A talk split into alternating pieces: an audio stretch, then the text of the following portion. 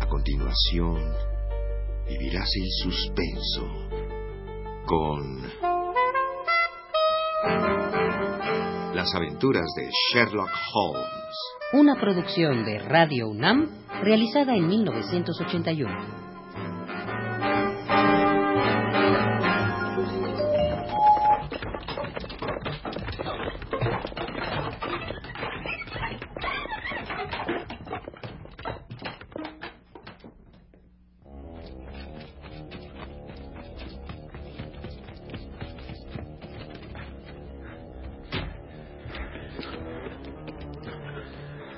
¿Qué hacemos ahora, Holmes? ¿Trae usted su revólver? Sí, Holmes. Pues lo mejor que puede hacer es sacarlo. Nos enfrentaremos con uno de los criminales más astutos que nos ha tocado en suerte. Así que debemos estar preparados para todo. Le invitamos a entrar al mundo de Sherlock Holmes.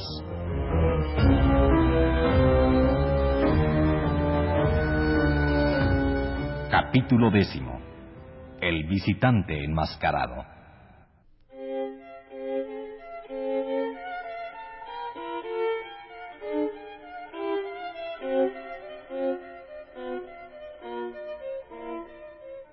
Sherlock Holmes extrajo un frasco de un anaquel y la jeringa hipodérmica de su estuche.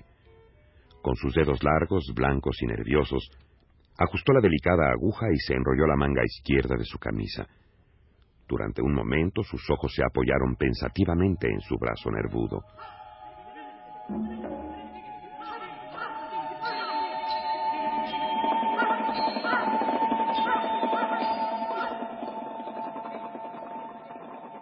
Después de inyectarse, se dejó caer en un sillón de terciopelo con un profundo suspiro de satisfacción. Durante muchos meses había sido yo testigo de este espectáculo y día con día me sentía más irritado a su vista. ¿Qué es ahora, Holmes? ¿Morfina o cocaína? Cocaína. Una solución al 7%. ¿Quiere usted probarlo? No, gracias. No puedo darme el lujo de dar a mi constitución un veneno como ese. Quizá tenga razón, Watson. Supongo que la cocaína es perjudicial. Sin embargo, la he encontrado tan estimulante para la mente que su acción secundaria me tiene sin cuidado. Pero considere usted las consecuencias, Holmes. Calcule lo que va a costarle a la larga. ¿Por qué arriesga por un simple placer pasajero la pérdida de las grandes facultades con que fue usted dotado? Mi mente se revela a estar ociosa. Deme problemas, deme trabajo, deme el más complicado de los crucigramas o el análisis más intrincado, y me sentiré en mi atmósfera natural. Entonces puedo pasármela sin estimulantes artificiales. Tengo hambre de exaltación mental. Por eso escogí esta profesión. O más bien, la inventé. Porque soy el único en el mundo que la practica. Cuando Gregson o Lestrade fracasan, lo cual dicho sea de paso, le sucede casi siempre, me someten el asunto a mí. Yo soy la última y más alta corte de apelaciones en la materia. ¿Y cómo he logrado esto? Manejando la ciencia de la deducción.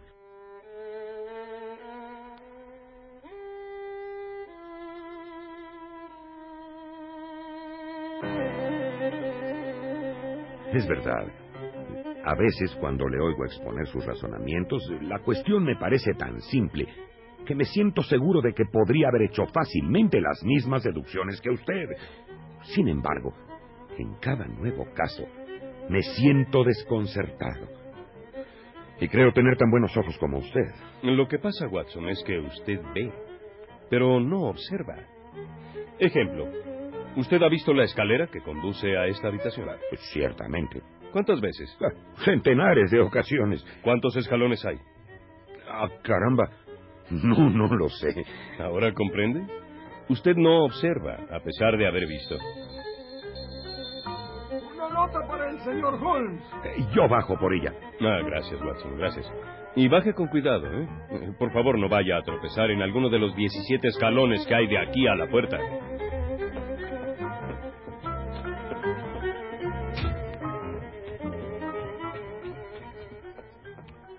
Bien, veamos qué dice esta nota.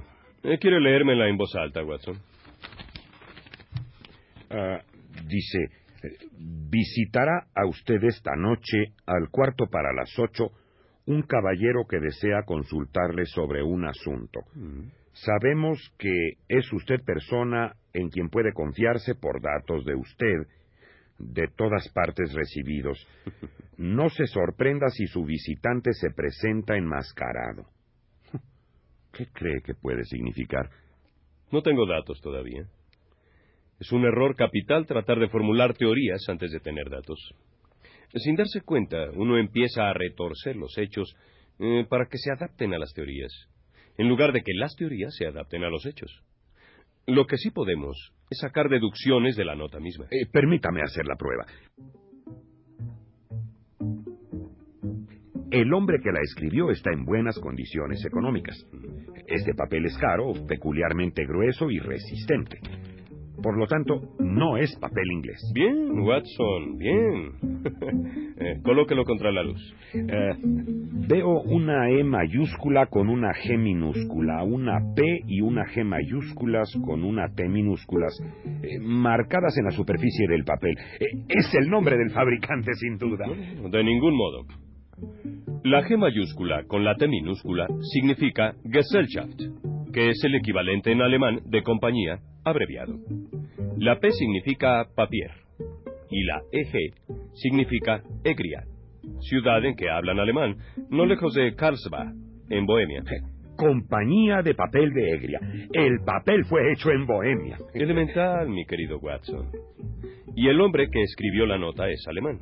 Note la construcción forzada de la frase por datos de usted de todas partes recibidos. Solo queda, por tanto, averiguar qué desea este alemán que escribe en papel bohemio y que prefiere usar una máscara a mostrar su rostro. Ah. y aquí está nuestro hombre. Suba usted, por favor. Estoy viendo subir a un hombre de casi dos metros de estatura, con el pecho y las extremidades de un Hércules. Su apariencia es de un personaje rico, bien vestido, elegantes botas, sombrero de ala ancha y el rostro casi oculto tras una máscara negra en forma de antifaz. ¿Recibió usted mi nota? Sí. Le suplico que tome asiento. El señor es mi amigo, el doctor Watson. ¿A quién tengo el honor de dirigirme? Habla usted con el conde von Kram, un noble bohemio, y preferiría hablar a solas con usted. ¿Los dos o ninguno? Puede usted decirme ante este caballero cualquier cosa. Mm, entonces empezaré por suplicar a ustedes absoluta discreción. No exagero al afirmar que la cuestión que me trajo es de tal magnitud que podría influir en la historia de Europa. Prometo discreción. Y yo también. Eh, ustedes perdonarán esta máscara. La augusta persona que me emplea desea que yo sea desconocido para ustedes. Las circunstancias son muy delicadas y deben tomarse todas las precauciones para evitar lo que amenaza ser un inminente escándalo y que podría comprometer seriamente a una de las familias reinantes de Europa. El nombre del involucrado no debe salir a la luz pública. Ni siquiera creo que ustedes deban conocerlo. Lo importante es que los hechos. Perdóneme que lo interrumpa. Pero si Su Majestad tiene la bondad de explicarme su problema, podré aconsejarle mejor.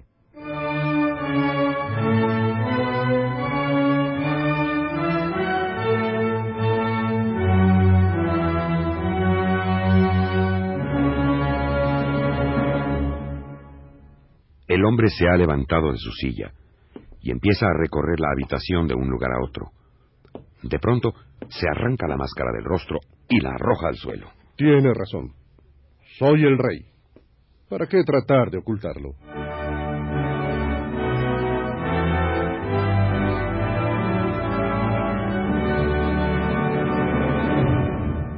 Es cierto. ¿Para qué?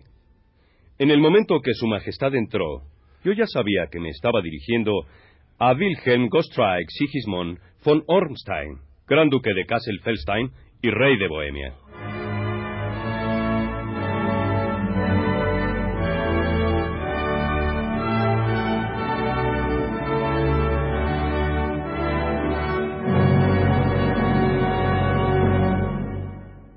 ¿Cómo lo supo?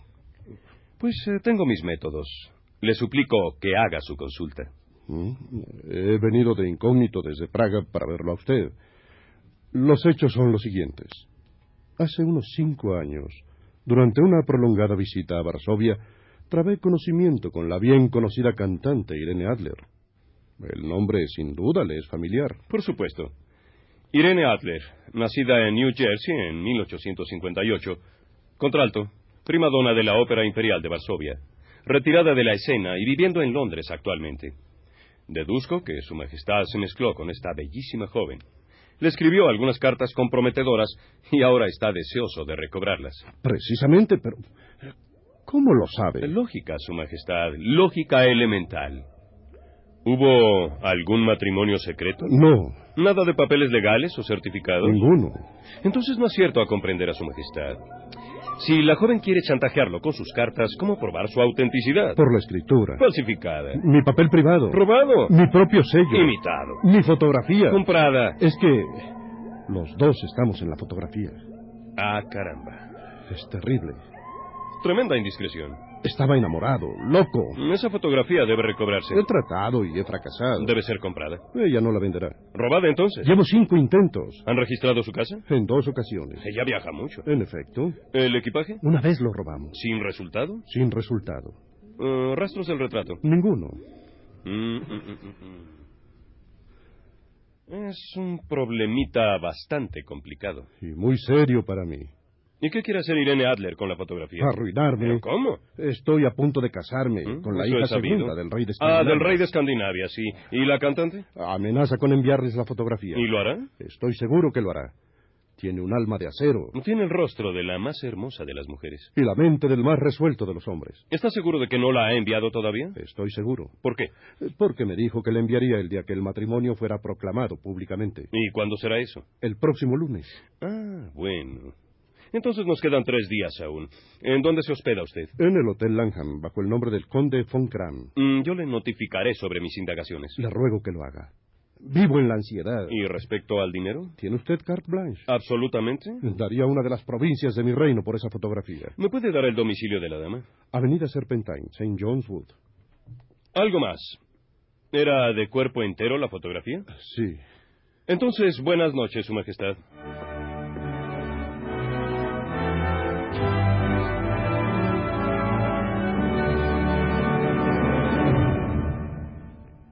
A las tres en punto del día siguiente estaba yo en nuestra casa de Baker Street, esperando a Holmes, que había salido desde las ocho de la mañana. El nuevo caso había despertado profundamente mi curiosidad, porque aun cuando no estaba rodeado de tragedia y de crímenes, la importancia del cliente le daba un interés especial a mis ojos. Fue cerca de las cuatro de la tarde cuando se abrió la puerta. ¿Qué tal, Watson? Estoy seguro de que usted estará adivinando en este momento en qué forma utilicé mi mañana. Seguramente vigilando los hábitos y probablemente la casa de la señorita Adler. Exactamente. Pero ocurrieron cosas extraordinarias.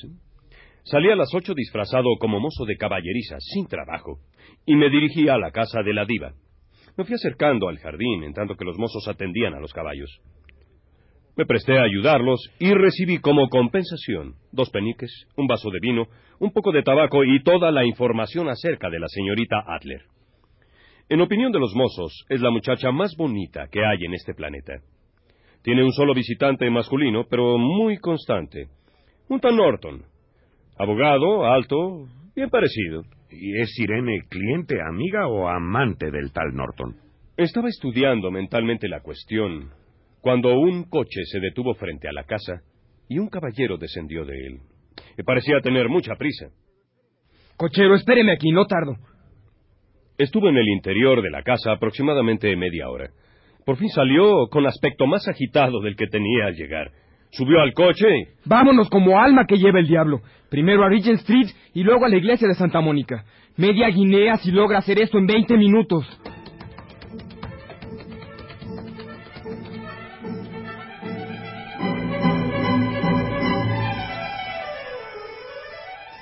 Cinco minutos después, Irene salió bruscamente de la casa y subió con igual rapidez a su coche. A la iglesia de Santa Mónica, Juan. Y te doy medio soberano si llegas en 20 minutos.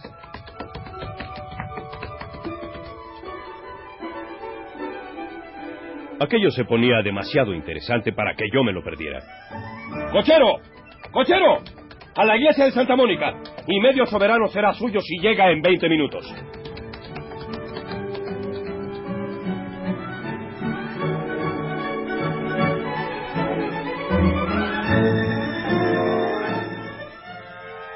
Llegar a la iglesia pagué al cochero y entré caminando como cualquier vagabundo que se ha metido en una iglesia. No había un alma en el interior, eh, con la excepción de los dos personajes y un sacerdote. Al oír mis pasos, Godfrey Norton se echó a correr en dirección a mí. Gracias a Dios. Usted nos servirá. Venga, venga. Pero espere, ¿qué quiere de mí? Venga, hombre, venga. Es solo cosa de tres minutos. Si no, no será legal. Y ahí estaba yo, ayudando a realizar el matrimonio entre Irene Adler y Godfrey Norton. Al terminar, la novia me dio un soberano y para mi sorpresa no se fueron juntos.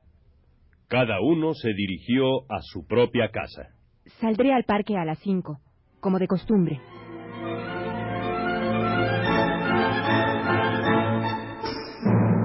No oí más. Partieron en diferentes direcciones y yo me dirigí hacia acá. Esto exige medidas rápidas y enérgicas de mi parte y necesito su cooperación, doctor. ¿No le importaría faltar a la ley? No, en lo más mínimo. Ya sabía que podía contar con usted. Dentro de dos horas tenemos que entrar en acción. Mientras tanto, eh, comamos algo. ¿eh?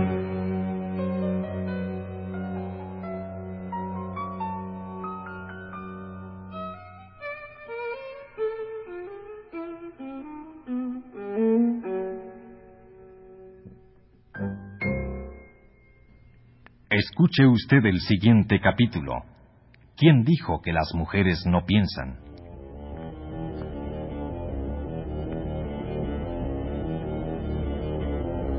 Sherlock Holmes. De Sir Arthur Conan Doyle. Adaptación. Rolando de Castro.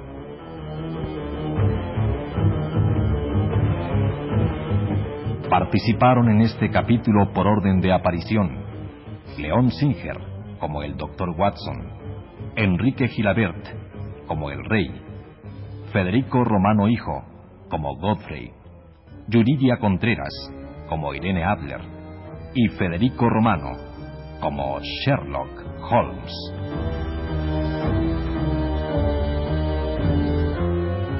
Grabación y realización Jorge Castro. Efectos Manuel Cabrera. Dirección y producción Rolando de Castro. Para Radio UNAM.